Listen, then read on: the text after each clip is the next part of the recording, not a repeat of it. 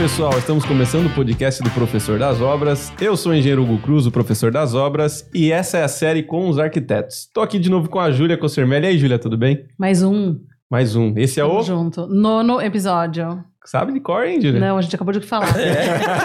Foi tudo combinado. Tudo combinado, né? Bom, deixa eu aproveitar aqui, antes da gente falar do episódio de hoje, que vai ser sobre como desenvolver projetos arquitetônicos criativos e inovadores. Eu não entendi esse tema, porque a pessoa que veio hoje não acha ela nada criativa. É pouquinho, né? Pouco. É pouquinho, vocês vão perceber. É, o tema calhou certinho. Bom, é, o primeiro episódio com a Júlia Cossermelli, que foi aqui, é, ela estava na minha frente, não do meu Exato. lado, foi sobre como prospectar clientes para o seu escritório, certo? Quer trazer clientes para o seu escritório? Assista esse episódio que vai ter vários insights bons. É, como administrar obras e faturar alto, foi com a Cláudia Ferreira, tá? Muito legal também. Como criar um estilo único na arquitetura, um episódio que parece ser como o de hoje, mas não é, né? Nossa, não tem nada a ver. São dois profissionais totalmente diferentes. Exato. Que esse foi o Bruno Rossi, um arquiteto de Yes. Campinas. O quarto episódio foi como gerenciar seu escritório de arquitetura com a Amanda Matarazzo. É, o quinto episódio foi como projetar casas de veraneio com o Chaguri, tá? O, o sexto foi como fazer design de interiores com a Verônica Gaburro. Isso aí. E o... Não, não o último, né? Porque o último ainda não saiu. É, e como vender projetos de arquitetura com a Renata Rorro. E o último que nós fizemos foi como projetar casas de alto padrão com o Fernando Polis. Isso aí. Esse, na verdade, quando eu tô falando aqui agora, ele já, saiu. é isso. Enfim, Confundimos tudo. é, é resolvido, né? Bom, é, no episódio de hoje a gente vai falar como que a pessoa faz para ter essa criatividade? Se é algo que vem do berço, ou se tem como criar uma metodologia para desenvolver isso. Por exemplo, o arquiteto que a gente trouxe aqui hoje, ele é muito bom em criatividade, mas ele consegue passar isso para os demais? Como é que ele faz com que a galera que trabalhe para ele tenha esse mesmo senso de criatividade, né? Eu acho que a galera lá dentro vive, respira a criatividade e a piração que é a cabeça dele, né? Que é incrível. Então, assim, eu acho que a criatividade, o berço dele, a base dele, é das vivências dele, é da história dele. Uhum. Não tem como a gente copiar a criatividade, né? Eu acho que não existe isso. Existe como a gente fomentar e melhorar ou travar essa criatividade. Você pega Uhum. uma pessoa criativa demais e põe ela só com números, né? Ela não vai ter muito o que fazer, que não é o caso dele. A área dele permite essa criatividade e ele pirar em tudo isso. É, eu acho que a vivência dentro, respirando tudo isso, vai melhorando todo mundo ali dentro e Uhum. trabalha o olhar, né? Se pirar em pequenas coisas que transformam em coisas surpreendentes aí, que é pessoa de hoje. E, e esse ponto que você falou, acho que é bem importante, a gente vai tocar nesse assunto, que é se esse lado criativo dele acaba atrapalhando no lado de negócios, né? Será que ele precisa de alguém para ajudar ele nesse ponto de Hum. negócios? Ser criativo demais, ao mesmo tempo onde você precisa ser um pouco produtivo, né? Precisa entregar tal, será que isso atrapalha um pouco? A gente vai descobrir. Eu acho que tudo isso a gente precisa saber trabalhar. Quando a gente vira empresário, quando a gente tem o nosso negócio, é, potencializar o que a gente tem de melhor e trazer braços para o que a gente não é bom, né? Que é o que a gente até estava falando agora. Então, a melhor coisa que eu fiz para o escritório foi contratar um ADM, que eu falo que é meu braço direito. Então, todas as partes do que eu não gosto, né? Que é o básico, backstage ali do escritório, papelada, termo, contrato, pagou, não pagou, recebeu, é, não é. Eu não quero fazer isso, eu quero projetar, eu quero desenhar, eu quero coisas criativas. Então, a gente precisa também entender o que, que a gente não é bom, Uhum, né? Ninguém é bom em tudo, mas a gente precisa potencializar o que a gente é foda. legal. Então, entender essas delegadas que a gente tem que dar, quem tem que estar do nosso lado, quem quer crescer junto com a gente, pra gente conseguir potencializar cada vez mais, né? Uhum. E claro, para quem precisa ser mais criativo, presta atenção nesse podcast. Quem sabe você tem várias ideias aqui de como explorar um pouco mais desse lado obscuro que você ainda não tem. Bom, é, aqui hoje com a gente então Bruno Rubiano e a Júlia Oxess. O César. Oxess, desculpa. É. Anotou e errou. Anotei. Puta, eu pus um ênfase só no gringa. Oxess. Era mais fácil do que. Oxess, né? Nada a ver, É. botei um X onde não tinha. Oxess. Tá bom. Bem-vindo, gente. Valeu. Obrigada. Agradecemos aí o convite. Legal. Começa a falar pra gente, então, como que surgiu o escritório do Bruno Rubiano, hein? Então, eu brinco, né, que o Bruno Rubiano saiu de um quintal. Então, assim, tem o, o lema que é do quintal para o mundo, que aos 12 anos eu montei uma empresa de customização, de personalizar carro, moto, capacete. E isso foi é, que fez me levar a ser arquiteto. Então, hoje eu falo que as casas que eu projeto são casas customizadas. A gente brinca que muda o conceito do, do cliente viver. E dentro disso eu, eu consigo é, colocar esses objetos que eu fazia naquela época dentro do, da, das residências. Então se torna um produto decorativo. Né? Então eu tenho a marca que é onde surgiu também, que é o AUP17, que era a minha identificação da sala de aula. Então, o primeiro dia de sala de aula, de, de faculdade, a hora que eu olhei aquele número, eu falei, pô, isso aí pode ser o, a minha empresa de criação. E eu não falei para ninguém, cara. Foi o último dia de aula. É, eu falei pros caras, falei, puxa, meu escritório nasceu. E tinha essa identificação e foi aonde eu é, complementei colocando o estúdio, né? Porque a gente fala que criação ou as coisas vêm parte sempre de um estúdio uhum. e não de um escritório. Então, é, também pesava para eu usar ele como é, o nome do escritório. Mas só que na, na minha vida da escola, tudo me chamavam de Rubiano, Rubiano, Rubiano. E como eu já era conhecido por Rubiano, então eu trouxe o nome para pro profissional como Bruno Rubiano. Uhum. Então começa a nascer a partir disso. Então hoje nós temos 17 anos de escritório, completa agora em dezembro. Um escritório que eu falo, eu brinco com todos, né, que eu entrei para não somar o mercado, e sim para tentar trazer algo que pudesse ser diferente daquilo que eu vivi. Né? Então, das coisas que eu sempre desenhei, das coisas que eu sempre criei, que fez me levar a ser arquiteto. Então, um período da minha vida também fui grafiteiro. Então, tudo isso envolveu para que a forma que eu conceituo o meu projeto hoje, os projetos dos clientes, entra com essa, com essa linguagem de tudo que eu já vivi, né? Então, tudo que eu vivo pela, pelas ruas, por tudo. Então, faz com que o escritório tenha essa, essa identidade. Né? Então, hoje, o escritório conta com oito colaboradores, sendo que seis são todos profissionais. Inclusive, a Ju, que está aqui com a gente, começou estagiando e hoje é meu braço direito. É a pessoa que me ajuda a coordenar, me ajuda a tocar o escritório. Aí tem a Gabi, que é da parte de interiores, a Isa, que é a parte de executivo, Pedro, que é luminotécnico e a parte também de detalhamento. E aí o pessoalzinho que tem ali, que é o Lucas e a Bia, que entraram agora recente, que estão na parte de estágio né? Então, esse é um pouco do nosso escritório. Um escritório também que sempre almejou essa questão de buscar o reconhecimento, o sucesso, de ter a, a visão para o mundo. Então, conseguir levar um pouco do, do nosso escritório para fora, para fora do país. Então, em algum momento eu vou poder citar isso para vocês com, com a procura, com esses trabalhos que a gente está levando para fora. E a demanda de entender o que, que o mundo necessita é sempre projetando para cada 20 anos, né? Então, o que, que você vive durante esse período, o que, que a gente pode trazer para benefício das pessoas conceituando com os produtos, mercadorias, acabamentos, investimentos, estrutura. Então, isso fez com que o escritório é, se mantivesse no mercado até hoje, sobrevivesse a todo esse período, porque não é fácil.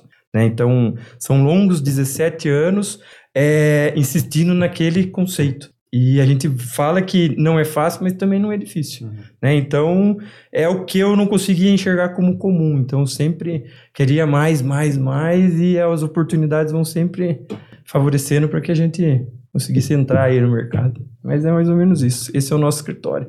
Massa, né? um pouco. Massa. A Ju pode falar um pouco é. mais aí, que acho que às vezes o que ela vivencia, o que que, como é a nossa relação entre é, Bruno e equipe, né, que entra também o lado humano de, de ser tipo um pai para eles, né, na hora da gente discutir, falar sobre família ou falar sobre a escolaridade, a faculdade, enfim. Isso é um pouco também do, do lado humano aí do escritório, não é só projetar, não é só captar, né, acho uhum. que a gente uhum. tem que ter essa vivência humana para mostrar para eles o que é o ideal e o que é o que eles procuram para o futuro deles, né? Da mesma forma que eu consegui, eu tento passar para eles que também são capazes. Legal. E é isso. Tá dentro quem compra o conceito, né? Que você é óbvio. é um conceito, assim. Ah. É o que o Bruno falou. Eu entrei como estagiário, mas eu conheço o Bruno antes mesmo de entrar na arquitetura, porque eu fazia técnico de design de interiores. Ele foi dar uma palestra na minha escola. E eu, 15 para 16 anos ali, ainda fazia design de interiores, mas eu ainda não sabia o que eu queria de fato para para arquitetura. Eu ainda tinha dúvida um pouco de engenharia civil ou arquitetura. E aí, quando eu vi lá o Bruno, ele estava falando dessa parte de personalização, eu comecei a acompanhar os projetos dele. E eu sempre vi na arquitetura isso, sabe? Eu queria sair da mesmice. Eu falava, né, em casa, assim, eu falava, meu medo era trabalhar no escritório que fizesse mais do mesmo. Uhum. E eu sempre quis participar de algo, assim, grande. Eu já nunca fiz conta do, por exemplo, do meu nome ser o nome, mas eu quero participar de algo grande. Eu quero passar na frente e saber que eu tive meu dedo ali.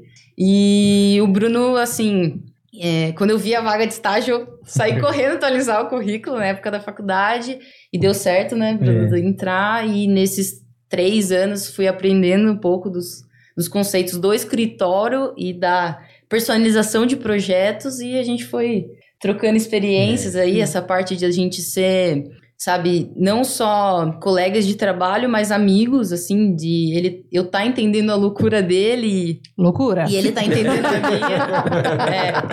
é. E eu acho que todo mundo lá do escritório tem essa essência, sabe? De comprar ideia e saber que a gente pode fazer coisas inovadoras mesmo e o nome de todo mundo tá lá, não é só do Bruno, sabe? Assim, eu tenho a sensação de que as pessoas que entram no escritório e não alinham valores Sim. com o que a gente tem, elas não conseguem ficar. Não. A gente não, não dá consegue. conta delas ficarem lá dentro, uhum. mas eu acho que hoje, no, na proporção do que o galpão tá, uhum. a galera me traz. É dois é. dias no escritório, ela olha para mim e fala: não dá. É. Falou, ai, não dá o quê, gente? O que, não é. dá? Meu, não dá. Tipo, a gente vai tomar um café da manhã junto, a pessoa não olha na cara, não, é. sei lá, não alinha as coisas, é, sabe? então, é o que a gente fala, né, sobre o captar. Então, assim, quando você vai fazer a entrevista, parece que você sente a pessoa, é. né? Então, qual é o perfil para esse para o tipo de, de, trabalho que a gente faz?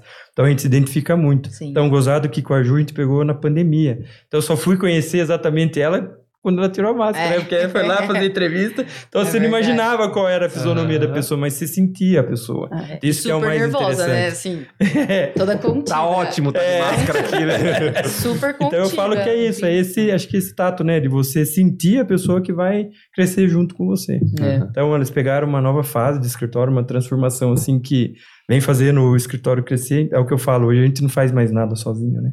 Então, Ninguém faz nada, não, não adianta, cara. Então, assim, hoje tem...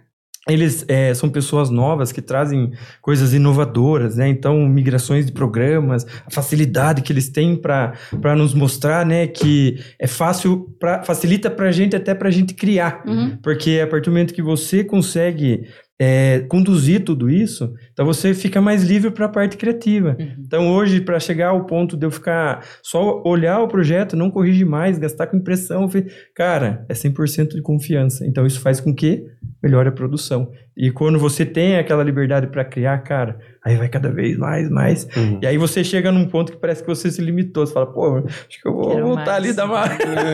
Botar um BD é. onde ninguém chamou, né? Exato. Eu falo então, que a então primeira vez que você pergunta no, escritório, alguém precisa de mim e todo mundo fala não, você fala, meu, Fodeu. como não? Dói um pouco, né? Você fala, como é, não, gente? Mas isso é é crescimento. É, é crescimento, total. onde você enxerga que as pessoas também são capazes de né, de tocar junto. E aí cita aquilo, né, que você fala sobre o legado. Então vai chegar um ponto que eu vou falar isso, porque assim, como que eu deixaria isso, né? Como que eu vou deixar isso para frente? Isso acho que é uma coisa que vai chegar um momento que morre comigo. Isso já outros escritórios, o pessoal do Sala 3, que é um pessoal muito gente boa, foi a primeira coisa que ele me questionou. Ele falou assim: "E você, como que você vai passar esse seu legado para frente?" Ele vai praticamente morrer, porque assim, a parte do processo criativo, é, eu não me preparo para isso. É conforme é as minhas reuniões, meus briefings ali com o cliente, que me traz o resultado daquilo como eu vou me incorporar para fazer o projeto. Uhum. Então, aonde vai ser implantado, o que vai ser feito e até os materiais que eu vou aplicar. Porque assim, cada cliente tem a sua personalidade, cada cliente vai viver a sua casa. Então, eu nunca, é, dos 600 projetos que a gente tem hoje, eu nunca peguei um projeto e fiz assim, fui copiando. Nossa, não tem Cada como, né? casa é uma casa. Então, não tem como você aproveitar um projeto para outro, porque não é a identidade do cliente. E na hora de eu fazer a venda ou mostrar aquilo para o cliente, eu não vou trazer esse resultado é, fazendo uma cópia. Então eu vou mostrar para ele que a forma que ele vai viver, como ele vai circular, como ele vai conviver com, com os filhos, com a família, é como se eu fosse morar ali dentro. Então é isso que eu falo, o legado pode ser que chegue um momento que é por isso que eu falo, né? Eu, eu tento os meus escapes, que é a parte de criação da Unilvin, que é a customização, a criação dos objetos.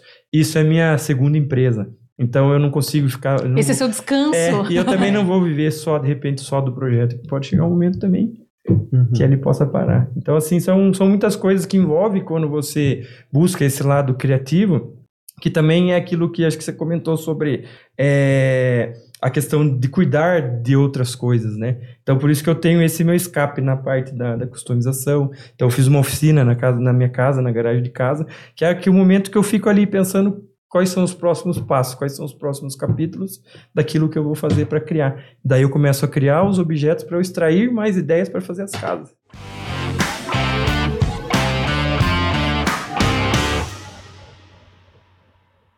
Na hora de fazer o design de interiores do seu projeto, você vai precisar de excelentes cortinas e tapetes. Você quer uma empresa excelente para você levar os seus clientes e eles ficarem doidos lá dentro de tanta coisa bonita? É a Lux Decor. Você vai se encantar com a qualidade e variedade de cortinas e tapetes que eles têm lá na loja do Campolim. Não perca! Cortina e tapete para o seu projeto de alto padrão, Lux Decor. E se na sua casa vai precisar de automação, ou seja, se você quer que a Alexa apague as luzes, ligue o ar-condicionado, você precisa conhecer a PhonePlus. Eles têm um espaço super legal, atrativo para te mostrar. Então, se você tem cliente arquiteto, arquiteta e quer mostrar funcionando, vá lá na PhonePlus que você vai se encantar com a automação residencial que eles fazem de áudio e vídeo. Na hora de colocar as iluminações na sua casa, você precisa levar o seu cliente até a Lux Iluminação. Além de fazer o projeto de iluminação para escritório, para casa, para indústria, eles têm muitos produtos modernos e elegantes para o seu projeto de alto padrão leve o seu cliente para conhecer a Lux Iluminação, que fica no Campolim, Sorocaba. Na hora de você fazer uma piscina, você precisa fazer algo diferente. Não dá para fazer quadrado retangular. Você precisa conhecer a Dux Piscinas. Eles têm um conceito muito diferente de piscina, chamado piscina praia.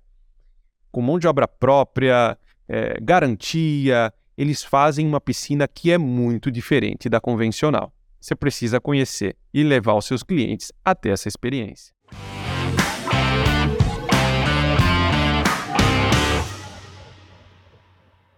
Só para entender, como que são esses objetos? Tudo, tanque de moto, tô fabricando, fiz curso de solda. a gente vai falar, o cara é lá no Senai.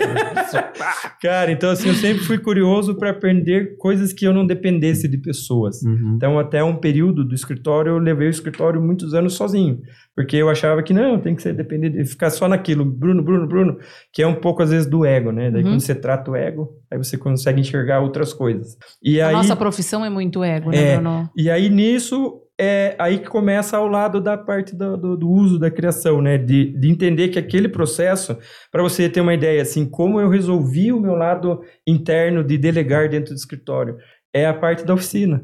Tipo, de assistir aquelas coisas, Discovery Turbo, que é as coisas que eu mais gosto de assistir. Aí você vê como que a pessoa passa.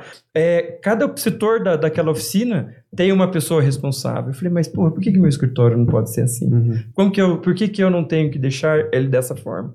Então, através dessa parte da criação, tipo, de fazer os tanques, fazer moto, fazer o carro, fazer assim, é mudar mesmo, não deixar ele com o padrão original, cortar, serrar, soldar. Então, isso também faz com que você comece a entender a força daquilo que a gente cria, que é estrutura, né, resistência das casas, até aquilo que eu vou resistir ali para fazer um reforço de uma moto. São objetos é. diferentes, mas resultados são os mesmos. Uhum. Então é um bagulho meio louco, né? já me perguntaram, já me perguntaram vezes, mas por que? Não tem explicação, cara. Aí você gosta, né? Ah, também, é, né? É, pirado. É. Que massa. Tudo. Bru, falando de arquitetura, né? De projetos, que é o que a gente vai falar hoje.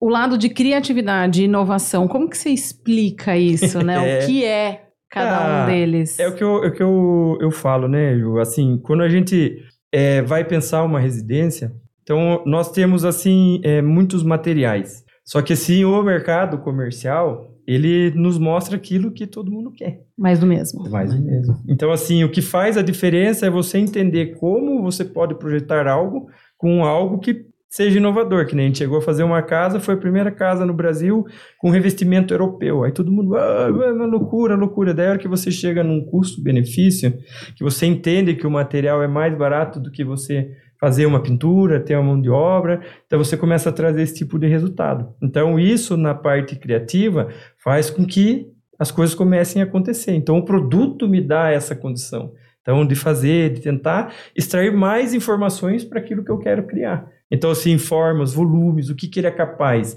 Então, a partir do momento que você conhece a resistência do produto, como que ele pode fazer, o que, que ele, como de fato é a durabilidade daquilo. Dá para fazer, às vezes nem relacionado à construção, tem materiais que a gente usa que faz o resultado para você trazer uma, uma para fazer uma residência. Daí as pessoas começam a falar, puxa, mas não vai funcionar, não vai funcionar porque não conhece, não se dá o luxo de querer entender que o novo também é é o diferencial. Então a gente sempre procura buscar isso nos resultados do produto, do material que a gente vai usar para cada, para cada residência. Então, assim, isso vai, vai cada vez mais é, aperfeiçoando ou aprimorando ou, a, até que as empresas começam a nos procurar. Então vem coisa até às vezes fora do país, assim, para nos procurar para começar a usar os produtos. Para trazer o produto dele com uma outra visão, Sim, né? Exatamente. Como que você pode trazer o resultado Legal. com algo que às vezes é que a gente veio conversando no caminho. Puxa, que nem essa, essa nova fase agora, né, do modular, do steel frame. Cara, tem tanto material no steel frame que você pode deixar aparente e putz, você está uhum. economizando uma coisa tão então, assim, uma economia grande que às vezes a, as pessoas falam, ah, mas daí você não vai colocar outros produtos, as empresas não vão vender. Não, vende muito mais, porque uma coisa fala com a outra. Uhum. Então você não precisa usar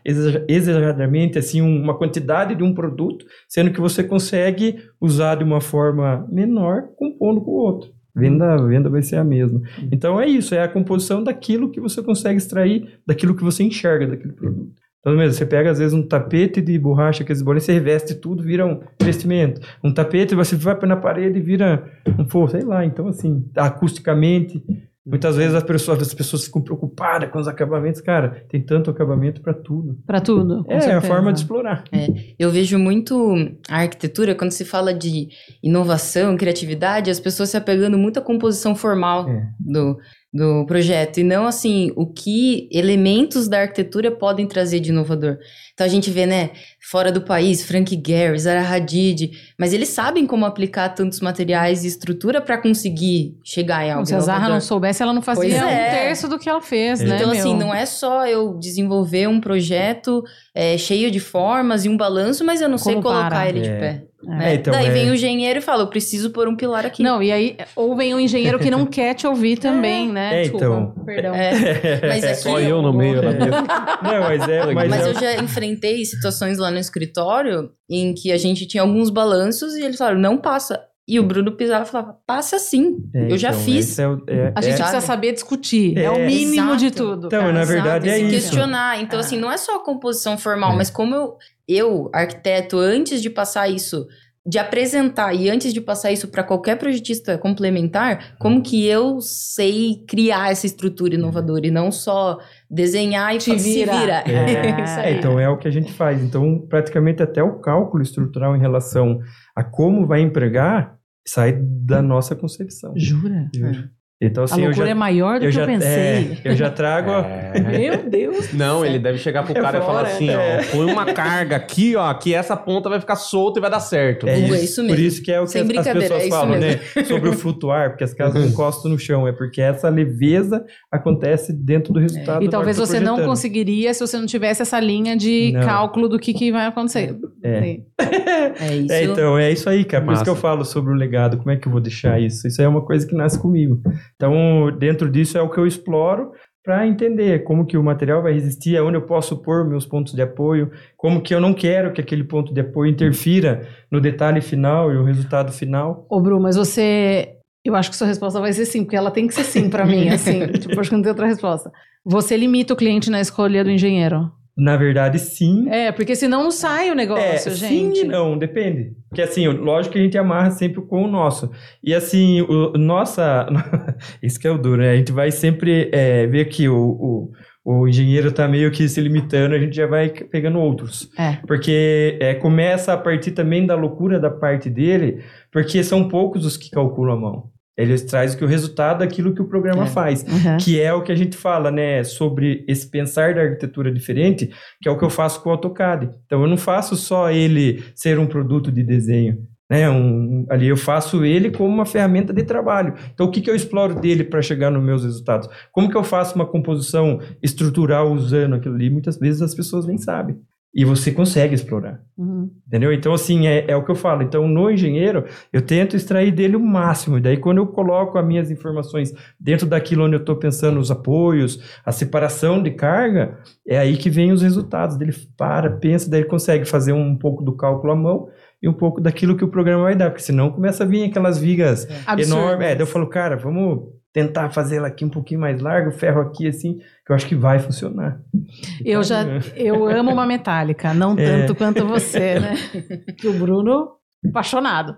Eu já sofri com um engenheiro quando a gente trabalha com mista, é. porque são trabalhos totalmente sim, diferentes, sim. dilatações diferentes, com básico, assim, é. ó, uma, duas viguinhas, não dá, não dá, não dá, dá, pela, dá. peraí que eu vou buscar meu livro lá, que eu já estudei isso daí, peraí que eu vou voltar é. tudo. Eu imagino dele, né, que tem uns, umas coisas que eu olho e falo, como parou? Então, né? mas aí é o, que, é o que eu falo, quando a gente associa é? a outras coisas que não envolvem arquitetura. É. Como que você pode fazer a carga de uma casa em balanço, usando metálica, numa simples viga, numa viga menor, como se fosse uma ponte rolante. Como que uma ponte rolante com, a comporta ou suporta tantas toneladas. Então é uma viga aí com chapa fechada nas laterais e ela triplica de, de esforço. Então, assim, como isso pode chegar? Por que, que ela consegue é, na é. residencial? Então, assim, é você entender esse é. processo, é como é que funciona o material. Um material que não existe no residencial. Você tem uma né? engenheiro aí, né? Putz, eu falava que eu queria ser engenheiro, é. fui lá prestar facês na época eu não passei. Tem uma veia engenheira, é, cara. É. Mas isso é bem massa. É. Eu comecei a, a, perceber isso em mim também. Eu perceber que às vezes as coisas simples você começa a enxergar sim, em engenharia, né? Sim, Teve uma sim. vez que eu tava dando aula no Senai e um aluno meu falou assim: Ô, professor, Agora que eu vi seus sapatos, você tem um pé grande, hein, cara? Eu falei, claro, momento fletor, meu é. amigo. 1,85m de altura, se eu não tivesse é. um pé grande, eu ia cair, meu amigo, né? É, mas é isso, cara. A relação de tudo que você vive faz com que tudo... Porque tem as escalas humanas em tudo que você faz. É. Então, tudo que você vai comparar, tudo que você vai fazer, a carga, muito é tudo. Tem é, uhum. é uma explicação, acho que meio que se resume a isso. Né? Então... Boa. Acho Legal. Que... boa. Eu tenho uma pergunta boa pra Júlia, ainda bem que você trouxe ela aqui. Com toda essa criatividade que ele tem, né? Que ele deve chegar às vezes no escritório e falar, pô, meu, tive uma ideia, é, né? É. Como é que vocês encaram esses desafios de pegar tudo isso e colocar assim no papel? Qual que é o grande desafio de pegar toda essa criatividade e transformá-la em projeto? Eu acho que a primeira coisa para dar certo é achar impressionante e querer fazer dar certo. Uhum. eu acho assim, tem coisas que eu falo, quero ver isso pronto, tanto quanto o cliente, né? Mas uma coisa assim, como ele tem essa veia da estrutura, assim, de engenheiro, a gente consegue resolver muito bem o projeto antes mesmo de apresentar para o cliente. Então, as coisas já estão bem resolvidas. E quando uma vez apresentado que a gente passa para essa parte de, de pré-executivo, a gente senta e conversa bastante sobre o projeto. É, a gente faz muitos escopos, tanto ele passando informações para nós, como a gente lendo o projeto e tentando passar a informação para o próximo. Então, para essa questão estrutural só dá certo porque a gente fala, a gente precisa dessas, dessas, dessas informações e o engenheiro já tem um guia prático de como lidar com, a, com um projeto do Rubiano, sabe? O escopo estrutural, né? É, então, esse mesmo. A gente então, já manda assim, o escopo estrutural também pro cara. Eu não sei se facilita lógico, ou... ou. se o cara fala, puta, mais um projeto mais um, do Bruno. Chegou o Bruno, ai meu Deus do céu. Ela eu tem acho, mais propriedade para falar sobre eu isso. Eu acho assim, é um desafio, mas isso só se dá pelo projeto colaborativo. Assim, a gente uhum. só consegue fazer porque é, cada um é, é, responsável por um, mas é da equipe inteira o projeto, sabe? E por mais que, por exemplo, o Bruno não pode estar aqui, tá em obra ou tá fora da cidade. A gente faz reuniões o tempo todo para tentar resolver algumas coisas antes de chegar no Bruno. Então, para a gente já ir pegando um pouco da sementinha e resolvendo. E a gente só consegue pelo nosso nível de detalhamento. Assim, a gente tá cada vez mais é, se pegando no pé um do outro para ver assim, isso é legível para mim, para o cliente e para o construtor. Uhum. Então, assim, é um desafio que é, fazer esse projeto ser interpretado. Eu acho que esse é o maior desafio, porque de fazer ele, de, da concepção, ele vai bem. Então, pra, sobre o conteúdo, que é essa resposta que ela fala, a gente tem mais de 18 mil blocos aí. Então, assim, o resultado para chegar em tudo isso também tem que ter uma tradução, como ela fala. Uhum. Então, eu, eu, sou muito perfeccionista nessa etapa, né? E quando a gente vai passar para alguém, a gente tem que estar tá com um resumo isso. Redondo. Então, Redondo. você pegar a estrutura, a gente já faz o 3D modelando a estrutura com as cores de vigas diferentes para entender o que é aço, o que é metal, o que é concreto. Uhum. E aí mostra para ele onde eu quero as interfaces de alavanca, de tudo. Então sai praticamente definido. Por isso que. As, no... as incompatibilidades é. são bem menores. Isso, por isso que no fim do projeto a gente, a gente conseguiu aquele resultado. Porque o nosso tempo de compatibilização é, é muito longo. Não, mas é por isso que você não, não- É impossível você abrir mão do engenheiro que É, não tem como. O- o assume ali com É, o você. resultado hoje, que a gente levava de seis, sete meses um projeto, três meses a gente tá. O projeto de criação né, é rápido. Aí a parte de concepção estrutural, daí vai mais um mês, compatibilização, três meses já dá, dá para começar a rodar em projetos grandes. Então é isso aí que a gente vem, vem é, formando essa família, né? Eu não falo equipe, porque a gente vive todo dia junto. Uhum. E vem Mais do que treinando. família. É, né? então hoje, se olhar para ela, ela já sabe o que eu quero, o que eu tenho que fazer. Exato. Então a gente pega essa sintonia, né? Então, quando vai fazer o projeto, a gente já tá lá com o escopo todo pronto. Às vezes parte de mim o escopo, mas ela já tá com a visão daquilo que nasceu o projeto, que ela também participa das reuniões. Então fica fácil. Daí algumas informações que é mais aquilo que eu pensei, que o material quer, acabamento. Aí vem pondo no escopo e. E Que assim, massa. cara.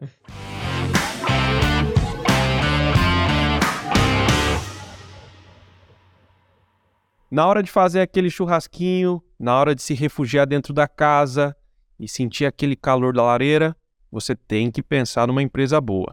A Metal Flama é uma empresa especializada em coifas, churrasqueiras, lareiras. Então pensou numa empresa sólida e de qualidade para fazer a sua área gourmet ficar bonita com uma churrasqueira e uma coifa legal e uma lareira na sua sala, você precisa conhecer a Metal Flama. Se você criou um projeto com excelência e quer que o seu construtor não erre na hora de fazer a impermeabilização, para que a obra não tenha umidade, infiltrações, etc., e estrague todo o trabalho bonito que você fez, você precisa contratar um projeto de impermeabilização.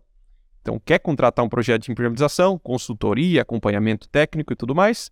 Imper Solutions. Eu sei que na hora que você vai comprar piso, revestimento, seu cliente sempre dá uma choradinha, né?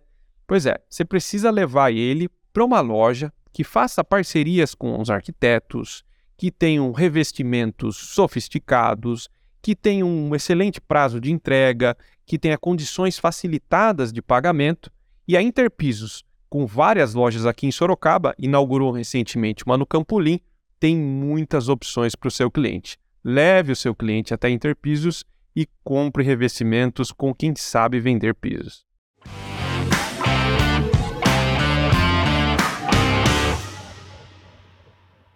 Eu falo que é, é isso que a importância desse braço ali do Sim, lado, né? Eu falo que eu teve um dia que eu tava acho que saindo de uma reunião e eu vi uma da a minha coordenadora falando: "A Júlia não pensaria desse jeito". Eu falei: "Cara, que massa". É.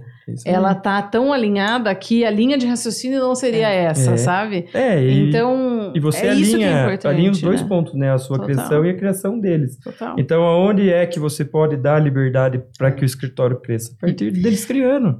Você né? Então, a exemplo. gente vai, vai só afunilando, vai acertando os pontos e, ó, aqui essa criatividade, puxa, mas se a gente voltar aqui, por falta de conhecimento material, mas o material tá ali, eles têm a liberdade para falar com fornecedores 24 horas.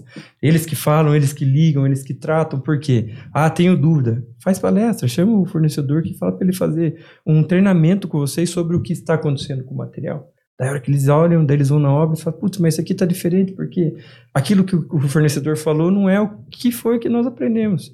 E aí começa a explorar o que?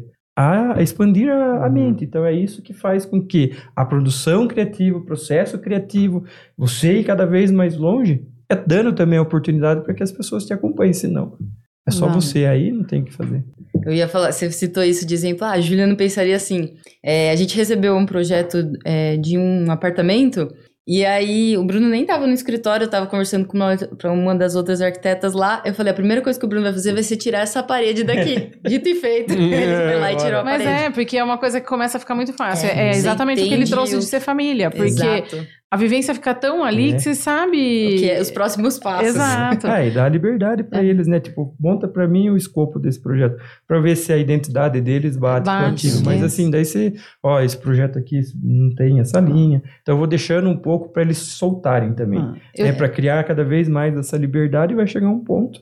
Aí é só rabiscar, que é difícil, não consigo mais, né? Ah, É só no computador. Consegue sim, tá sendo humilde. Eu faço lá no escritório uma vez no mês mínimo, galpão na prática. É isso aí. Que é fazer essa vivência acontecer. Acho que tem uns cinco anos já que a gente já faz isso. Então, às vezes, assim, puta, tá acontecendo um negócio na obra que eles nunca viram e Uhum. que meu, para, espera, vamos pra Isso obra, vamos viver, deixa eu explicar pra eles antes de vocês fecharem tudo isso.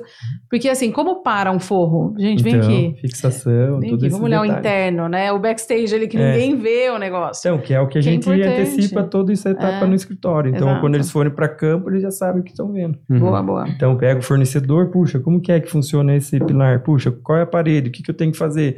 Ah, o forro, como que estrutura? O painel, como que faz a fixação? Então, a gente faz esse planejamento com os fornecedores exatamente para isso. Ah, então, num período que der para ir num fornecedor, Vai. vão todos e conhecem aquilo, Isso. como é que funciona. Ô, Bru, e tem um- uma metodologia que você usa para deixar eles mais prontos para essa inovação e essa criatividade ou não? Metodologia. Tem um- Ah, é, a forma de como a gente convive ali. É. Eu falo Eu que até nas é a essência, nossa brincadeiras. é, nas brincadeiras, a forma que a gente conversa todos os dias, do jeito que eu chego brincando com cada um deles, eu fico, eu faço esses testes, né, de reação. Então é meio que isso, como agir em situações é, simples ou difíceis, né? Então a forma que eu já chego lá, eu já fico brincando com eles, já sabem, pô, tá assim, tá assado, então eu vou trazendo que, com que essa parte interna deles se soltem, né? Uhum. É, Então, mas eu mas acho assim- que entra muito assim nas oportunidades, assim, É. um projeto um pouco mais complexo. Então, vou testar uma pessoa aqui para ver o desempenho dela e a, a empolgação num projeto que tem uma estrutura metálica, uma estrutura de concreto, um balanço. Então, acho que vai das oportunidades, né? De estar mais perto dele, assim, das experiências dele, do processo criativo dele. é, enquanto um desafio, igual você Uhum. falou, né? De estar colocando os novos arquitetos no mercado, mas sempre usando ele de um espelho, assim. Vou fazer uma analogia aqui. É, eu sei que tem escola que ensina a criançada a fazer desenhos, É. né? Mas, pô, tem criança, como você falou da sua filha, né? Isso, é. Que com quatro anos ele já percebeu que a filha tem habilidade para desenhar. Se você colocar a sua filha nessa escola, ela vai aprimorar ainda mais as Uhum. habilidades que ela já tem, mas ela vai deixar para trás A os outros alunos, porque ela já tem ali um dom Uhum. para aquilo, né? O projeto criativo, do jeito que você está falando, ele é treinável também? Ou mesmo que o cara treine, ele não vai chegar na criação sua? Acho que é difícil, né? É que nem quando você fala sobre o educar, né? Que é a pessoa aprender a desenhar. A minha mãe nunca colocou eu no curso técnico por conta para eu não perder o dom. Então, a habilidade e a criatividade de ser aquilo que tem que ser natural. Feio ou bonito, ele ia acontecer. Então, assim, o que, que era a característica daquilo? O meu desenho. Então, é o que eu faço com ela. Em que momento que eu vou colocar ela numa escola técnica? Se ela quiser. Se ela achar que ela não está sendo capaz de trazer aquele resultado. Então, a- até fora do desenho, ela já tem um lado criativo mais aflorado do que o meu. Então, assim, é, você vê as coisas que ela cria, aonde ela tira tudo isso, você fala assim, puxa, é mais uma pecinha. Ô, Bru, mas será que não é porque ela tem mais ferramentas ali na mão dela do que você tinha? Então, na verdade, a ferramenta que ela usa é só canetinha e papel. Mas ela não usa suas coisas lá Não. na oficina? Não. Uma vez que eu peguei ela pegando a latinha de spray e brincando que tava fazendo grafite. E assim, então, ela só usa papel, tesoura, cola e caneta. É só o que ela quer. Você consegue dar um exemplo de algo muito diferente que ela faz, assim? Putz, cara, tudo que você imaginar. É. É, montar massinha, fazer um biscuit, tipo assim, pra fazer um pássaro pra levar pra ela. Ela fez um tucano, assim, fez a árvore, já pegou a caixa. Não, pai, ele não pode ficar aqui em cima, ela tem que ficar aqui dentro, porque isso faz esse efeito, faz aquele efeito. Tá bom, deixei. Ela fez a árvore, fez tudo, cara. Então, assim, você fala, poxa, eu não posso nem por, né, ficar é, limites, eu quero que ela explore essa ideia. E aí, dentro disso, né, de você falar sobre a questão daí, dentro de um projeto, nessa mesma situação, pode ser que a pessoa copie, mas, assim, tentar, é, como você disse, tipo, é, tentar, tentar, tentar e fazer, eu acho que é meio difícil, né, Uhum. porque é, é muito da identidade daquilo que eu Uhum. Eu fiz a concepção. Então é difícil, por isso que eu falo, até eu mesmo copiar um outro projeto, eu não consigo. Não vai, não vai ser o mesmo Uhum. resultado. Eu não consigo extrair daquilo, porque são momentos. Então eu não, eu não consigo fazer é, do mesmo sempre no mesmo momento. Se eu copiar o seu, eu não sei nem como explica como que ele fica de pé. o engenheiro vai falar, não vai. Eu falar, é, não vai mesmo. Não vai mesmo. ele tava falando de uma casa de 60 metros de, de, Desnível. de desnível. Viu? Só de pensar em andar nesse terreno eu já tenho preguiça, meu. É. Não, mas o 60 problema também metros, tá no cara. cliente que compra um terreno Que desse coisa. e fala que queria uma casa plana. É, isso aí. Foi isso. Foi isso? Ele queria uma casa térrea. Eu falei, pô, cara, uma casa térrea com 10, 10 suítes. Tipo, não tinha como você acomodar tanto pela, pela largura do terreno e pelo comprimento daquilo que você vai querer priorizar, que era a represa. Então, como que as pessoas poderiam se conectar à represa? Como isso podia acontecer? Então, cara, então é uma linha, rampa de transição, nem escada eu usei, porque a rampa vai trazer esse conforto de conexão externa, né, devido às Uhum. aberturas, e como os moradores iam entender esse processo de usar a casa. Então, ela ficou praticamente é, os quartos num nível e a parte de gourmet no outro, o restante tudo sob pilarete. Subsolo ali, né, que não é nem subsolo, é, é tudo aberto para garagem. E descer o restinho a pé, né? A piscina ficou suspensa, acho que uns 20, 30 É, metros, 30 né? metros. Em balanço, assim. Cara, será que ela vai ter uma vista boa nessa casa? E sem proteção de guarda-corpo, né? É, é bordona aquela- infinita. Bordona infinita. Bombeiro adora, né? É. Foi aprovado. Foi aprovada. A casa é do bombeiro. É. Eu, de novo, vou reforçar que eu não sei como ela para em pé. É. É, então, é, é assim, daí você fala, ah, é muito estudo. Não é, cara, é natural de É acontecer. seu, é de Porque a vocês forma que você vai isso, é. conceituar a arquitetura, você vai conceituar o, o sistema estrutural. Então, como que você quer? Então, tipo, eu não vou pôr vários pilares para aparecer um prédio. Puta, então a gente fez um cavalete. Então, ela podia ser Nossa. chamada uma casa cavalete. Quais são os, os esforços que ele está fazendo sobre a, a carga da Você casa? já postou Pois esse é, projeto? já. Já. A casa, ele chama o nome de um peixe, que é a casa Ixi, agora. Ixi, é, tem tantos. Curimbatá, Coringa. que é o Curimbatá. peixe da represa. Ah, E ele tem a- o desenho dela, se parece uma boca de peixe, assim. Cara, eu ia perguntar isso, os nomes das casas, É. né? Casa Masterchef, Tudo. Casa Represa. Tudo tal. é, ela surge de acordo com, com o conceito do, do cliente. cliente. Uhum. Então, com a, com a ideia sobre isso, né? Então, para ele se identificar, e, ou ele falar sobre um dia qual é a sua casa lá em relação ao, ao projeto, ah, minha casa é a Masterchef, pô, minha Uhum. casa, sua casa é muito famosa, é tipo assim. Então, É. para ficar essa marca, Marca. para cada vez mais. E o cliente gosta Pô, disso. Gosta. adora. É. Adoro. Eles querem falar, né? Uhum. O cara quer falar, pô, minha casa, Casa, vem é, conhecer é. minha casa. É que o nome dá uma identidade Dá. mesmo, É. né, pra casa. E eu acho que os clientes se sentem é, que você observou, sabe, o É. detalhe, pra você até dar tem- um nome É, às vezes casa, aí tem né? outros clientes que têm a mesma profissão, né? A profissão é parecida com o do outro cliente. Aí você coloca a casa do design. Não, meu, eu sou publicitário, meu. Eu quero a casa do publicitário. Eu falei, mas a casa do publicitário já existe. aí o cara fala, tá bom, então eu vou pôr a sua, casa do design. é legal, vira, vira, vira uma coisa bacana.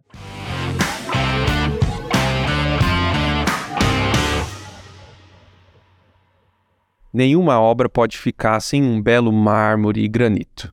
Na hora de escolher o melhor mármore e granito, você precisa conhecer a M2 Marmoraria. Se você já conhece, sabe que o pessoal é referência aqui em Sorocaba. Se você não conhece, você precisa conhecer a empresa mais consolidada em mármores e granitos da cidade. Você vai se encantar com a variedade e a quantidade de trabalho que eles têm para mostrar que já fizeram com muita excelência.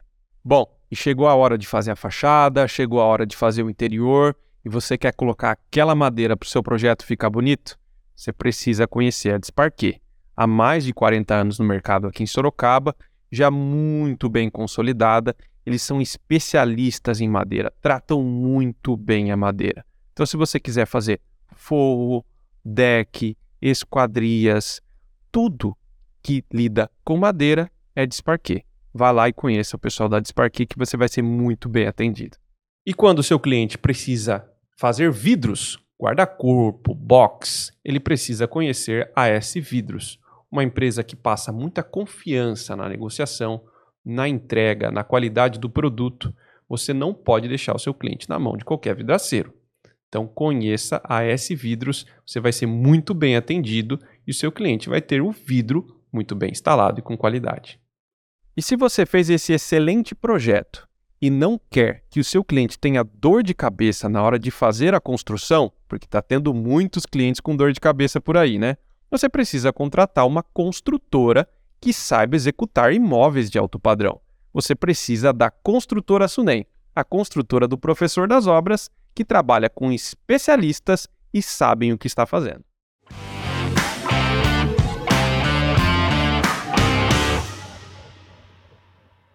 Falando de inovações, você trouxe um pouco, assim, o quanto as ferramentas e tudo que tem uhum.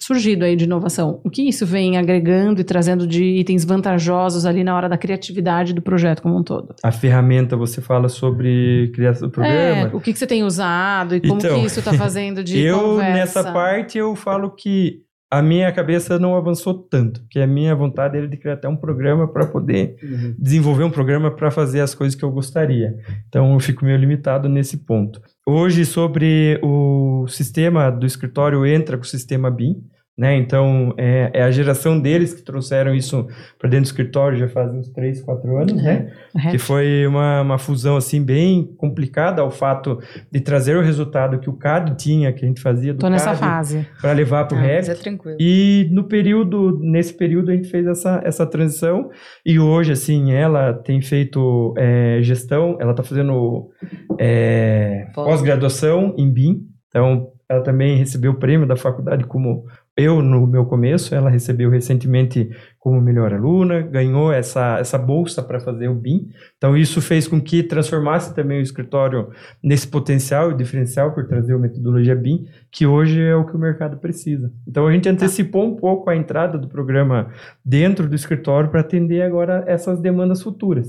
Então, hoje, para você fazer uma compatibilização, fazer o. Puxa, cara. Facilita. Zero, zero dor de cabeça também conhecendo o programa, porque uhum. não é fácil, ele não é fácil. Não é. Eu tentei, acho que umas três, quatro vezes o curso. Eles insistem que querem me ensinar, mas, cara, uhum. minha cabeça ainda tá ali no CAD, facilita, eu faço todo o processo inicial do estudo, né? Então eu uso ele e eu uso ele como ferramenta para mim. Não faz mais mão? Não, nunca. Nunca fiz, né? Sério? Sério. Você vê, então eu trouxe, eu trouxe essa habilidade do desenho à mão para dentro do AutoCAD. Então tudo que eu faço, o CAD para mim é como se fosse um Photoshop. Eu é. consigo fazer várias montagens nele. Então, se eu for fazer uma perspectiva que eu vejo que é um projeto que eu quero que seja bem diferente, eu vou traçando linha por linha ou levo para o Sketch. Então, hoje eu uso o Sketch e o AutoCAD, que é onde eu faço. Às vezes o CAD, putz, eu me limitei ali, travou a ideia na planta, vou para o Sketch. Aí eu faço as volumetrias e venho, venho vou esculpir nela, né? Eu brinco. Aí, de repente, você vai mexendo nos pontos que facilitam. Que coisa que, de repente, eu não ia conseguir muito no, no Revit por eu não ter esse conhecimento 100%. É, é eu falo junto. que acho que a minha época do Revit já foi, né? Então... A, gente, a gente brinca lá no escritório, assim, quando a gente recebe alguma coisa em formato CAD, a gente fala, nossa, igual os os incas faziam. É. Caramba, Juro. velho aqui agora. É. A gente encerrou o podcast. A gente brinca. A gente brinca muito lá no escritório, porque assim, essa facilidade que ele tem de passar o processo criativo dele para uma prancheta, que seria o, é. o AutoCAD, a gente não tem parte de detalhamento projeto executivo. A gente não gosta porque softwares BIM, eles permitem para a gente ter o olhar de conflito entre uhum. disciplinas. Que no CAD a gente não tem. Não é. tem, não uhum. tem igual. E às vezes eu passo um corte lá tão rápido para ele, ele fica, nossa, mas você consegue? rapidinho, tipo, mas a gente, eu, assim, a minha experiência profissional, eu uso dessas ferramentas como a minha forma de criação. Então, assim, por exemplo, o meu, o meu projeto é, individual, que foi o meu, por exemplo, meu TFG da faculdade, eu não fiz nada à mão, nada em AutoCAD, totalmente no Revit. Por quê? Por exemplo, topografia. A gente exporta né? em outro, na, a gente exporta no Revit e passa para ele no AutoCAD, no, no, no Sketch. Sketch. Ele então já consegue fazer a modelagem em cima disso. Então, então assim, essas ferramentas a gente fusão, consegue. Nem o tablet? Não. Parei, comprei só para fazer a apresentação. Comecei a tentar é. fazer correções, que é. foi o período que a gente ainda corrigia, né? Então hoje, meu, abriu lá no computador, a gente olha já tá tudo certinho, nem é. risco mais. Então, assim, pra nem gente mais ver. muito tempo em corrigir, gastar com impressão, zero. Interferências, zero assim, para nós melhorou muito, até pra é. gente conseguir desenvolver essas compatibilizações e esse, todo esse processo que o Bruno usa de criação muito mais rápido através das plataformas. Né? Então ajudou bastante Sim. a gente. E a gente tenta ensinar o patrão, mas. não dá. Não dá. Não dá. Mas por isso que é processo colaborativo. É... Não, mas eu também não quero. Eu ah, usei as meninas, tô fora. Porque a gente desenhava até cachorro no, no AutoCAD, velho. Putz. Mas é mesmo. Eu tô usando um aplicativo no iPad que eu quero é. te mostrar depois, é. que é para criação de produto. Que legal. É, então esse me interessa. E aí esse daí eu acho que você vai achar legal. É. Então, e hoje eu não uso praticamente mais Você nada. vai pirar nesse, esse é legal. Eu é. fiquei assim horas um dia, o Felipe apareceu e falou: Meu, o que, que você tá fazendo? Eu falei, um negócio muito legal É. aqui que eu descobri. Meu, É, então, parece eu- criança ou eu crio os objetos no CAD ou no Sketch. Então, ele vai facilitar pra você. Porque ele é um bora. sketch, só que na caneta do tablet. Show. Entendeu? Depois me passem. Eu vou te passar. Mas sabe uma coisa que também nos motiva a estar cada vez explorando softwares, explorando novas ferramentas? É porque ninguém é, gosta de fazer trabalho repetitivo ou trabalho manual ali mesmo, trabalho Vou ficar corrigindo de coisa, ficar, né, não, gente? escrevendo, cotar. A gente gosta, tá tentando automatizar cada vez mais os processos para o nosso tempo de arquiteto ser gastado com arquitetura e não com representação. Ótimo. Esse é o nosso Então, resultado. né? Arrasou. Mandou bem, Mandou né? Não é? Mandou bem. Contrata pessoas inteligentes pra não falar o que você deve fazer e sim, né? Trazer inovação. É isso. É isso. Se bem que tem uns raiz. Eu tenho uma amiga minha que ela começou a fazer compate no CAD. Nossa, ela jogava as, as disciplinas uma em cima da Não, o outra. Bruno faz isso. Vira uma salada, meus. Quem não manja, olha, fala, mas o que, que você tá enxergando aí, amigão? É. Aqui, ó, o eletroduto tá batendo aqui na viga, aqui, ó, É. ó, o tubo aqui, ó. Você É. fala, não tô vendo isso aí, né? É. Mas é um olhar, né? É, mas é isso. É porque você treina o olhar pra aquilo ali Sim. virar quase um 3D, né? É. Assim, mas se você põe pra uma pessoa que nunca viu, É, não porque na consegue verdade resolver. você conhece o sistema, né? É. Então, tipo, você vai ver as interfaces dali, como ele Mas vai... é que assim, o, o CAD, entrar. ele abre brecha pra um erro de obra. Porque é É. impossível você conseguir enxergar 100%. Tudo. O Revit, ele te mostra os Depende. gaps ali, Depende não? da forma que você desenha. Ó, É. apaixonado pelo CAD. Não, não é, não é. Porque e também assim, Patrocina depende nós, você desenha No software bem, É. porque É. pode gerar muito erro. muito por- mais problemas. Ah, Porque é a muito mais falta preciso, de conhecimento estrutural, que daí entra os dois pesos. Uhum. Ou falta de conhecimento estrutural ou falta de conhecimento sobre uma laje, gasto e tal, ela só pode ser, a pessoa às vezes vai criar no Revit só como a representação de um desenho, não entendendo aquilo que está É fazendo. função. Então, quando eu fazia no início sobre, tipo, você falou assim, ah, tem uma metodologia, um pouco daquilo que, tipo, eu já traçava um corte para mostrar as transições para eles entre fusão, laje, viga, se é viga metálica, se tinha interface, enfim, para eles entenderem. Então, é muito daquilo como você vai fazer o seu desenho, porque não é simplesmente só desenhar. Desenhar. é. Porque o desenho aceita tudo e a hora que vai para execução, Falou que no sketch tudo voa. tudo voa. é, Não então é? assim, tem que ter muito isso. Então é o que a gente tenta poupar, que a gente fala, vamos errar aqui dentro, e dali para fora a gente já, já o negócio é sério. Uhum. E é o que a gente vem reduzindo de problemas aí, assim, problemas que a gente fala de nos cobrarem por aquilo que a gente fez errado. Isso não acontece mais. Uhum. Então sempre vão transferir pro profissional. Então a gente tenta ali debruçar sobre aquilo que a gente está fazendo, Uhum. entender, fazer com que eles entendam que volta tudo que eu falei no começo. Chama o fornecedor, traz o serralheiro, traz pedreiro, traz quem seja. Mas que tem que sair daqui com, com, a, com a consciência daquilo que está sendo feito, porque a hora que alguém for ligar, é o nome deles que está na prancha. Eles podem responder por aquilo ali. Responder, puxa, legal. Se for uma coisa que eles não têm experiência, espera aí, eu vou contatar. o- Isso não acontece. Eles sabem responder. Eles Uhum. sabem dialogar, Uhum. porque eles estão indo para esse caminho. O- Onde vocês gastam mais energia na criação? É na fachada, no interiores? Na verdade, assim, a- é, vai muito do projeto, né? Tamanho. Então, assim, eu perco mais tempo, assim, na modelagem. Então, o projeto eu consigo resolver no dia. Hum. Modelagem, dois dias. Eu achei que eu ia falar um ano. Não, Dois dias. uns dois dias aí. Da data pro Bruno é muito bom. É. Ele, É. ele sempre faz antes. Então, assim, por isso que a gente resolve- vai reduzindo até o que ela fala sobre automatizar o sistema, que é o que a gente tem feito. Porque, assim, na minha resposta é rápida, então eu não posso deixar o escritório parar. Hum. E se eles não acompanharem, o que, que vai acontecer?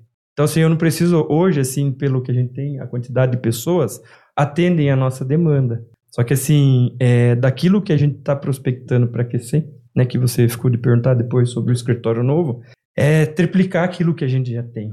Porque, assim, é, é isso que nós estamos buscando e foi isso que eu plantei lá atrás. Uhum. Então, isso vai fazer com que todo o sistema, todo mundo se converse, todo mundo se alinhe para É. poder trazer esse resultado. Falando de escritório novo, o seu escritório não tem estrutura metálica, Não. ele é todo em concreto. Pô. É. Exato. Só em pena cega. Uh, Casa de vai, ferreiro, espeto de pau, né? É. Você vai mudar para um escritório maior, é esse o Sim. intuito, é isso? É, essa é e a aí nova é crescimento aí do escritório, É. legal. É, a gente fala assim que é, o passado já foi, né? Então eu vivia sempre num conflito familiar, que também fez é, com que tudo que acontecesse na minha vida fosse passo a passo e nas horas certas. Então hoje eu estou bem preparado até para falar sobre isso, né? De falar das conquistas, não ter medo daquilo que as pessoas possam pensar Achar ou você, achar. aham. Porque eu acho que todo mundo tem o seu direito, todo mundo está no seu espaço e no seu momento. Então, após é, 17 anos de vivência no local onde eu nasci, onde eu fui criado, onde co- começou a minha história de vida, eu, a gente está fazendo a saída, acho que até março aí, desse fevereiro, março, provavelmente a gente já está tá indo, a gente está construindo uma sede nova, né? Que é ali no Campolim. Então, bem, Um visu horroroso. é, bem de frente ali para a pista de caminhada, já para causar esse impacto mesmo, né? Que eu acho que a arquitetura é muito isso, né? Não, a gente não precisa se retrair. A gente tem que mostrar de fato o que é aquilo que a gente faz. Então é como a gente pensa os projetos, como a gente vai impactar, como que a gente vai fazer e que ele possa virar ali um marco. Então a ideia de trazer tudo aquilo é de tudo que vem acontecendo com o crescimento do escritório, tanto pessoal quanto a equipe, né? E aí a gente decidiu tomar esse rumo porque as coisas começaram a nos favorecer, né? Então as coisas estão indo para melhor, as coisas que eram para acontecer ah, daqui cinco anos já se anteciparam. Então como que a gente vai preparar para atender essa nova essa nova mercadoria, né? Que a gente fala que é esse mundo agora o, o novo, que é o que a gente já está há 17 anos. É massa. Então a gente está preparado. E assim, eu preciso ter mais pessoas para que atenda a demanda. Então, de Ah, fato, e o escritório que também exemplifique mais a identidade dele, sabe? Uma estrutura maior, um lugar que a gente consiga ter mais essas relações, tipo, interna, externa, conversar, reunião de ideia de projeto, assim, um lugar mais, é, mais a nossa cara, Uhum. assim, né? E que o cliente também já entre sentindo essa questão da criação e da inovação aqui é, o lugar, entendeu? Uhum. E Acho aí, que aí brigavam é- tanto pra eu ter minha salinha, né? aí fui lá e fiz o logo. A minha sala de reuniões é meu logo, a minha marca. É, uma, Uma uma casinha, casinha, é. muito legal. Daí, muito não, bom. eu quero ficar perto, eu quero sentar aqui. Falei, Hum. Pô, eu vou ficar mais fora do que O dentro. que, que tem de diferente assim no escritório? Ah, ele é a estrutura metálica, Uhum. de fato é, é um vão livre, então eu, fiz diferente daquilo que eu emprego, que é a, a- o que a gente usou é branco ou preto. né? Então nesse vai ser inteiro branco e os móveis preto. Então chão branco, teto Caraca. branco, branco. É, e aí os móveis tudo preto. Então assim, naquele lance do cliente chegar, qual é o impacto que ele vai ter? É que o Bruno é corintiano, né? É. Esse é, esse é um assunto sério. ah, é? E, então, de fato, é, é aquilo que impacta sair do normal e a pessoa entrar no minimalismo ali, né? Ela entrar livre para para pura, né? Que a gente fala, ou com a ideia que ela já vê, possa vir fechada, ela vai transparecer naquilo que ela vai entender sobre o que é de fato Bruno Rubiano. A gente tá brincando até com o uniforme, cara. Eles estão loucos É. pro uniforme do escritório, né? E assim, a gente tá brincando com o estilo meio de um macacão de uma oficina americana. Então já tá meio que em estudo isso. pra, tipo, a pessoa entrar e falar, meu, nossa cara, né? isso aí, né? e essa é a identidade da, do que a gente tem por esse escritório. Então, a forma que o cliente vai percorrer, como se ele estivesse andando pela rua. Então, tem um acesso, um caminho, uma cobertura de vidro que vai transparecer esse contato externo, né, o urbano com o interno, que sempre foi a minha vida, né, sair de uma rua para ir poder ganhar o mundo, né? Então, como eles vão sentir isso? Como é? É usando o meu espaço. Então é mais ou menos isso. Tem o chapisco no muro de rua, muro de vila. É. Então tem essa conexão aí urbana. que As foi sempre- histórias, né? É. Se representando ali dentro. É, É um isso. espaço que você pode pirar, criar do jeito que você quiser, né? É. Isso, e Ótimo. exato. E a estrutura do escritório, ele tá muito nesse open space, assim, de tá Uhum. todo mundo junto, conversando e, e criatividade a mil, assim, tendo é, pra frente, você falou do visual, assim, coisas que, sabe, pequenas coisas, pequenos detalhes que vão instigando a gente na criatividade, né, Bruno? Que legal, quero conhecer, hein? Oh, com certeza. Massa. Massa.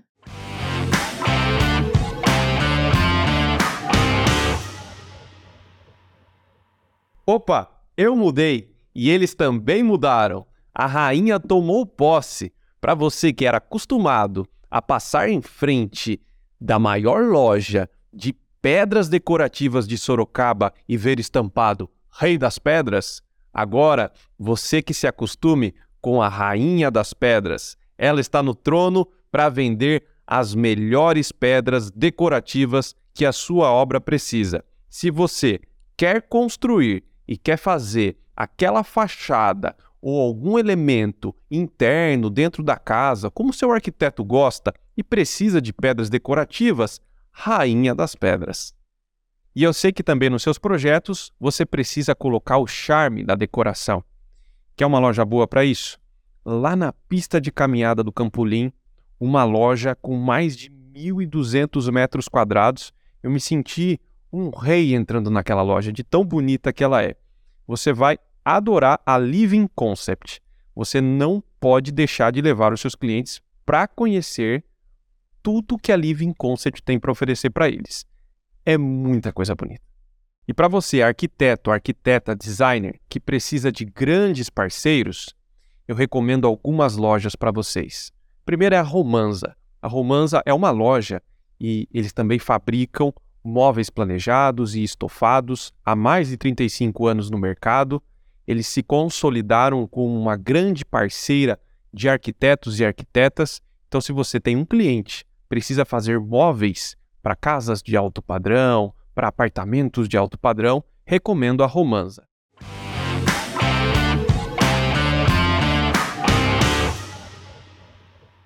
A minha curiosidade que eu falei lá no começo é assim, ó. Toda essa vibe criativa, eu me surpreendi agora quando ele falou um, dois, três dias para fazer, ele né? Porque eu ia perguntar exatamente isso. Tudo que exige uma criação maior, não dá para você colocar um reloginho pro cara e falar, vai, faz, hum. né? A, a, criatividade ela requer né, um tempo, às vezes vem, às vezes tem dia que tá ruim, né? Uhum. É muito disso, normal. né? E, e, e com relação aos negócios, isso atrapalha, às vezes fala, puta, preciso entregar isso aí, mas eu ainda tenho que criar isso. Como é que é? Às vezes até um dia anterior da, da apresentação, pum, é. fica pronto. Então, assim, pode atrapalhar em negócios de fato que a nossa cabeça vive, vamos supor, mundo da lua, né? Mas só que para isso eu venho fazendo muitos treinamentos, tratamentos para que isso não interfira para eu vender por pouco, né? Que eu acho que um trabalho bem feito, ele tem que ter o seu custo. Né? A gente fala que quando o cliente vai gastar 7 milhões, se todo, todo profissional conseguisse pelo menos ser 10%. Então é isso que a gente está trazendo para dentro do escritório para entender esse produto. Uhum. Quanto custa isso? Como que funciona? Então eu não deixo que a criação ou essa mente eh, que a gente fala ilusória que possa acontecer me atrapalhe na minha negociação. Então, pela minha vivência de rua, de ser uma pessoa que foi criada num bairro, né, vivi essa, a minha vida inteira dentro desse mundo, é, me faz entender a personalidade da pessoa, se vai dar certo ou não aquilo que eu vou vender. Uhum. Então, assim, eu consegui me conectar muito na, nessa venda. Eu só não sei, eu não tenho a, a, é, a, a visão financeira daquilo, cuidar sobre valores, essas coisas, não é minha pegada.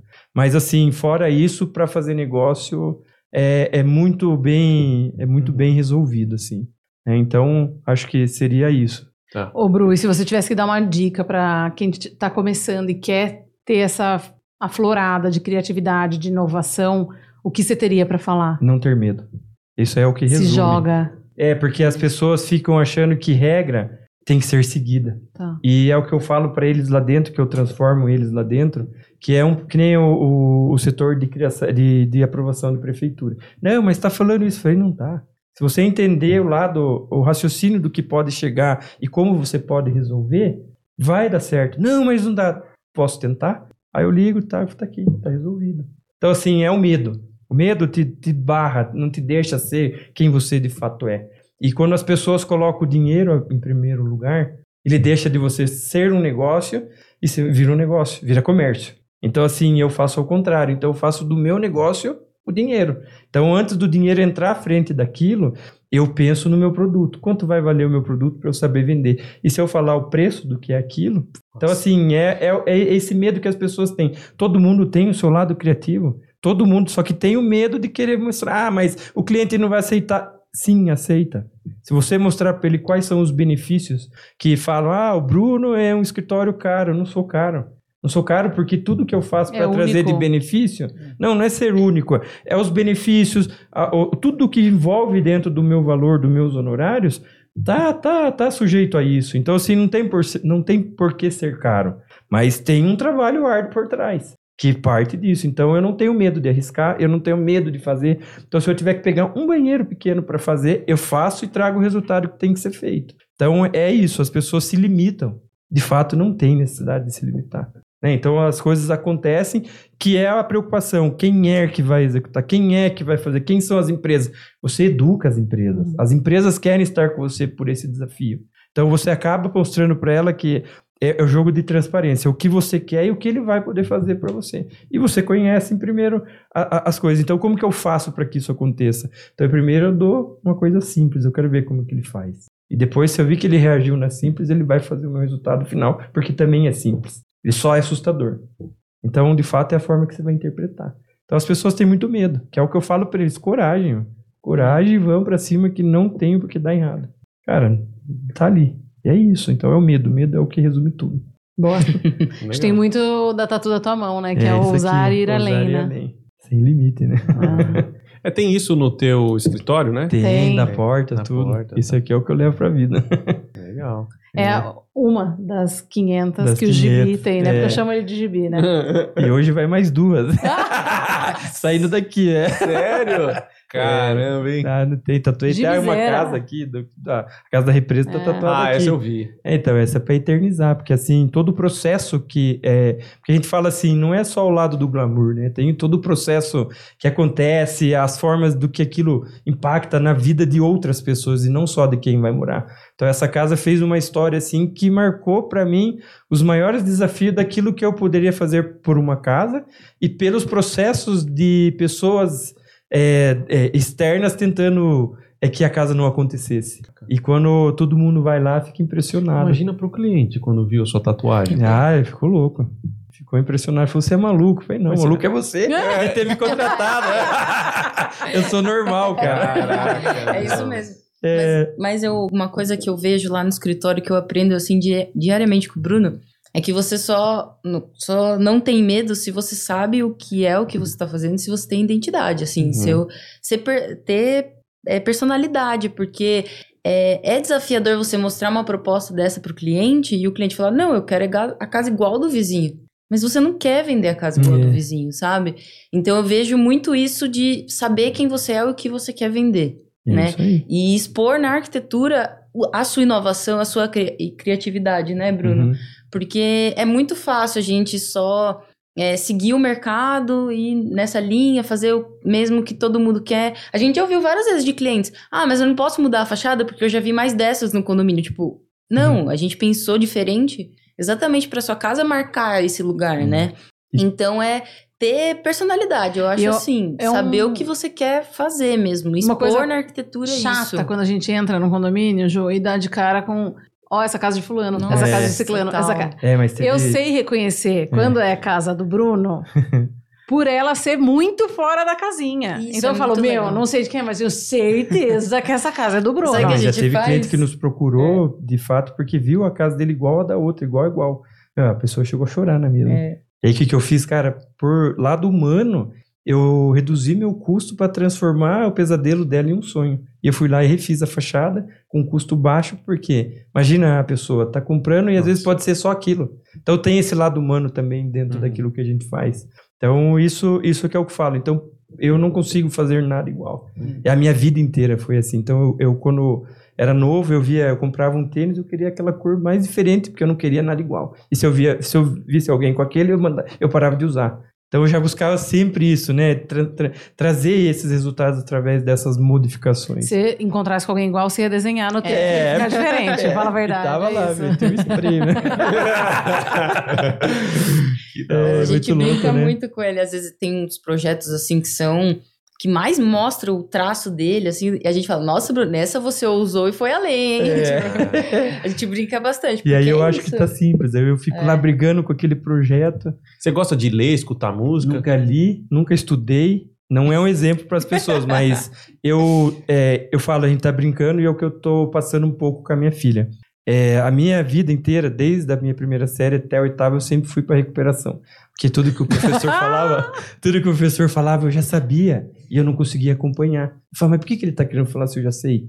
E eu ficava pra recuperação, só dava eu na recuperação, velho. Os caras achavam eu de burro, mano. Aí eu ia na recuperação e tirava 10. Porque eu tava ali sozinho, tava no meu momento. Ninguém enchendo o é. saco. Não, eu já comprei, eu assinava revistas, toda hora que eu olhava as revistas, eu já lia tudo pelo meio, assim, e já via tudo que é. tava ali. Ok. Não sou de ler, não sou desse filme. Eu gosto de ver coisa que não me conecta com a arquitetura. Eu vejo outros programas, mas não vejo nada de arquitetura. Ó, aquele que os caras montam uns aquários lá, é legal. É, é, isso eu assisto pouco. Eu gosto de coisa de natureza, animais, carro. Carro bem pouco, mas eu gosto. Mas assim, eu não me conecto lendo, cara. Isso eu tenho é, muito problema com o meu português, assim, porque eu nunca fui de ler, velho. Então, assim, eu acho tá que eu ruim, tenho não, tá pessoas bom, que cara. possam fazer isso por mim. É isso aí. O que depende de mim é aquilo que eu crio. Então, é o que eu falo, né? Não é a roupa que eu visto que vai me identificar. O que me identifica é o que eu vendo, que é o que tá na minha cabeça. Uhum. A gente brinca a mágica, tá na cabeça, né? Que legal. E não é forçado, né? Não. Porque tem galera que quer ser diferente, mas é forçado, né? É, Não, o Bruno é É, aqui, ó, é surtado dele, por é, dele é natureza. dele mesmo. tem problema, né? Problema, né? legal. Mas tem muito isso de arquiteto achar, né, principalmente recém-arquiteto, que referência é pesquisar no Pinterest, né? E, ou é copiar mesmo, É, né? Não, referência é você conseguir explorar outras coisas que, igual ele, descolado da arquitetura, saber raciocinar um um processo criativo, às vezes, igual ele, de um carro e como que eu transfiro isso para minha arquitetura. Eu acho que o, a arquitetura é esse negócio, você colocar no minha, meu, é, É. isso aqui o que eu quero fazer. Eu acho que faz uma diferença Boa. enorme no produto, né? Você conseguir Total. Explorar não só da arquitetura, mas de outros meios para produzir algo legal. Legal. A gente tem uma última pergunta que a gente faz para todos aqui. Eu imagino a sua resposta, mediante tudo que você já falou. Olha lá. Mas é, se você pudesse atribuir um fator do teu sucesso que fez você começar lá no Santa Terezinha, você tá, né, Santa hoje? né? Terezinha. Pô, que é legal também o seu Oh. escritório, né? Minha vida ali. E, e chegando até num escritório maior, fazendo bastante obra como você fez.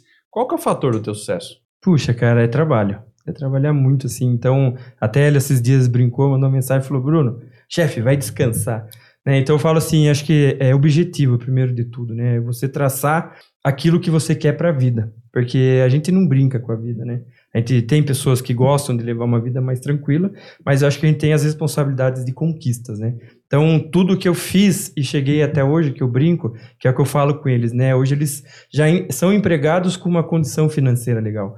Eu falo que eu sou hoje, que eu, eu ganhava 150 reais. E o que, que os 150 reais fez? Já é a quarta, quarta sede de escritório que eu estou montando. E eu não, não vim de família rica. Não vim de um pai que, que tinha dinheiro. Não tem. Então, assim, eu fui mandado embora de casa, eu dormi no chão por muitos anos. Então, a minha vida faz com que eu não tenha como também voltar atrás. Então, isso é fazer daquilo a sobrevivência. Então, não brincar com o seu sonho. Eu acho que, assim, o meu maior sonho é onde eu estou hoje. Uma parte, o resto Mais é o que vem acontecendo. Então, hoje a gente tem projetos fora do país, tem no Irã, tem na França. Então, assim, projetos que já levaram o glamour da arquitetura fora do país sendo reconhecido, prêmios. Então, assim, é o que eu falo, é a transformação. Então, primeiro de tudo, é o objetivo daquilo que você quer, para onde você quer chegar. Uhum. E eu falo que não é o medo, né? É sempre ousar e além, porque, assim, quanto mais você ousa, mais as coisas acontecem. É mais difícil? É um caminho mais difícil, porque você sai do normal para ir para o mais difícil, né? Então, a, a vida difícil não é fácil. Então, É, e o que você falou antes da gente começar a gravar, né? Ou era 8 ou 80, É né? 8 ou 80. Ou dava certo Ou ou, não não dava. dava. Então eu nunca, não tinha como, eu não tenho como voltar para a vida que eu vim, porque eu não tenho como sobreviver daquilo. Então eu faço sempre o certo para ir. Então é isso aí, é traçar o objetivo. Temos uma resposta diferente. Temos, temos uma diferente. Ó, eu vou dizer que eu acho que o fator de sucesso do Bruno Não podia ser igual a resposta dele também. Vem, talvez, do bairro, porque É todo mundo que morava ali, nenhum é basiquinho. Não. É. Nenhum. Ixi, Era ele, Rico e o Willy Morales. tudo no não fora era normal. tudo fora do normal. Ah, é vila, né, cara? É, então se contar a história Mas é aqui, vila, ó. Vamos parar pra pensar. O Rico, cara, no meu ponto de vista, um dos do- melhores do Brasil, né? tatuadores, É. assim. 90% das que eu tenho, falando de gibi, ele é muito mais do que eu, pelo amor de Deus, mas assim, um puta de um cara na É, tatu. Sim. Morales, maravilhoso, um querido, um amigo, ele que fez o meu primeiro corte Sim, curto, sim. ele que É, tom- são histórias tomava de conta aí do meu cabelo até ele se acidentar. Hoje é, a É. Gabi, maravilhosa, que é a mulher dele, mas é ali do bairro. E o Bruno, um arquitetinho marromeno, que é esse gibizeira que tá aí, que é muito bom. É. Então, assim, os três que conviveram ali, É, infância, adolescência, sei lá, Sim. Os três estouraram, cada um na sua profissão e cada um no seu, na sua piração. Isso aí. Então, assim, ninguém Cada um com seu é... estilo, né? Exato, com a sua exato. identidade, né? Então, assim, acho que tem muito dele querer buscar, diz que ele contou, dormiu no chão, viveu, e ele ter certeza do que ele queria, né? Ele podia muito ter ficado ou ter ido para um caminho muito pior, Sim, com certo? certeza, porque Teve meu- amigos seus que foram para caminhos muito piores. Meu então, ciclo assim, de amizade era é, pesado, né? E assim, eu via daquilo não como um sucesso, né? Porque você não, não não é tinha, tinha uma, o que, que seria diferente daquilo? A Eu- não ser eles, né? o que eu não e quero, ao contrário. né? É, e hoje é, é o que eu falo, a gente tem aquele dom de poder ajudar o próximo, que é o que eu fiz com a maior parte deles. Então, muitos deles a gente consegue resgatar para uma vida melhor. Né. Então, a minha, meu ciclo de vida, essa vivência da Ah. vida é isso. Então, é o que eu falo. Então, meu, é objetivo. Então, eu sempre tive objetivo desde pequeno. Eu falava pra minha mãe que um dia eu queria ser famoso. Arrepia. Mas eu gostei da sua resposta, porque É. eu nasci a dois quarteirões da casa. E ó, tá virando gibi. Tô virando. E a minha tatuadora aprendeu com o Rico também. Aí. Ela trabalhava com o Rico. É isso. Mas, né, Bruno, É. de infância, eu morava em Santa Terezinha também. E aí, quando eu fui Veio fazer a entrevista, ela não comigo. acredito. Dali perto O da minha Pedro, né, também. O Pedro casa. morava do lado. Ele ficava me admirando com as coisas que eu ficava fazendo na rua. E hoje tá lá com a gente também. Olha que legal, É. meu. É. Mas é, muito do que a gente trouxe de alinhamento de valores, É. né? Sim. De Totalmente. essência de É. todo mundo É, aí. isso a gente não pode perder. Não dá. É, por mais que a Boa. gente mexa com um público que tem muita condição financeira, isso também na vida deles agrega quando a gente senta pra conversar, Uhum. que é onde vira amizade. Uhum. Porque Exato. muitas vezes É. os interesses são outros, né? Então, É, mas é muito bom se esse é um pouco identificar. do Bruno aí, velho. Massa. Legal. Muito Fechamos assim, então identificar. quer ser mais Adorei. criativo, vá morar no Santa Terezinha. É. Seja de vila. Ai, caramba. Bom demais. Júlia, como é que eu te encontro nas redes sociais? Pode me encontrar no Insta, que é o arroba Galpão Design, que é o escritório de arquitetura, e arroba Julia underline Cossermelli, que é onde a gente fala de gestão de escritório de arquitetura para outros profissionais. Tem também TikTok, YouTube, tem tudo. Não sou eu que administro, graças a Deus, mas tem tudo. Estamos aí é, com tudo isso rolando. E estamos rolando agora uma vez no mês o Galpão na Prática aberto, for Show. free, para estudantes, para a gente conseguir melhorar a visão deles, percepção de tudo. Uhum. Hoje é o primeiraço. Que legal. Legal, boa Que sorte. legal. E vamos deixar aqui na descrição também, né? é, curso da Júlia Cossermelli. Boa, tem lá infoproduto, tudo sobre gestão. Legal. Isso aí. Legal. É bom pra galera isso. Boa. Bom, Bruno Rubiano, como é que eu encontro vocês nas redes sociais? Como Bruno Rubiano. Bruno Rubiano. Arroba Bruno Rubiano. Arroba Bruno Rubiano. Legal. Talvez se você escrever ousar ir além, É, vai já achar. aparece. Com o Bruno Rubiano. é isso Massa aí. demais. Obrigado, gente, pela participação. O Professor das Obras também está nas principais plataformas de áudio, vídeo, né? É só procurar lá, tem mais episódios. Eu não gravo só com arquitetos, né? Aí. Arquitetos é só é, uma parcela aqui das gravações. Tem muita engenharia aqui também. E sigam, curtam, comentam, compartilham, passa pra galera lá. E, enfim, é isso. Ousar e ir além. Bora. É. Um grande abraço e tchau. Tchau.